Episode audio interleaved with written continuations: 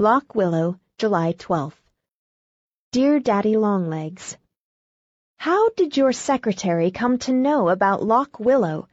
That isn't a rhetorical question. I am awfully curious to know. For listen to this. Mr. Jervis Pendleton used to own this farm, but now he has given it to Mrs. Semple, who was his old nurse. Did you ever hear of such a funny coincidence? She still calls him Master Jervie and talks about what a sweet little boy he used to be. She has one of his baby curls put away in a box, and it is red, or at least reddish. Since she discovered that I know him, I have risen very much in her opinion. Knowing a member of the Pendleton family is the best introduction one can have at Lock Willow. And the cream of the whole family is Master Jervis. I am pleased to say that Julia belongs to an inferior branch. The farm gets more and more entertaining. I rode on a hay wagon yesterday. We have three big pigs and nine little piglets, and you should see them eat. They are pigs. We've oceans of little baby chickens and ducks and turkeys and guinea fowls. You must be mad to live in a city when you might live on a farm. It is my daily business to hunt the eggs. I fell off a beam in the barn loft yesterday while I was trying to crawl over to a nest that the black hen has stolen. And when I came in with a scratched knee, Mrs. Semple bound it up with witch hazel, murmuring all the time, Dear, dear, it seems only yesterday that Master Jervie fell off that very same beam and scratched this very same knee.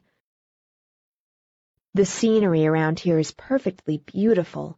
There's a valley and a river and a lot of wooded hills, and way in the distance a tall blue mountain that simply melts in your mouth.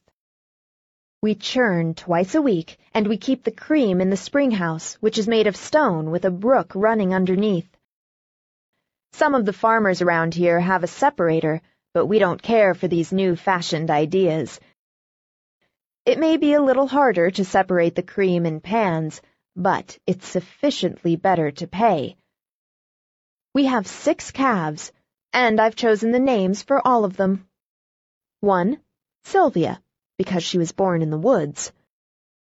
2. Lesbia, after the Lesbia in Catullus.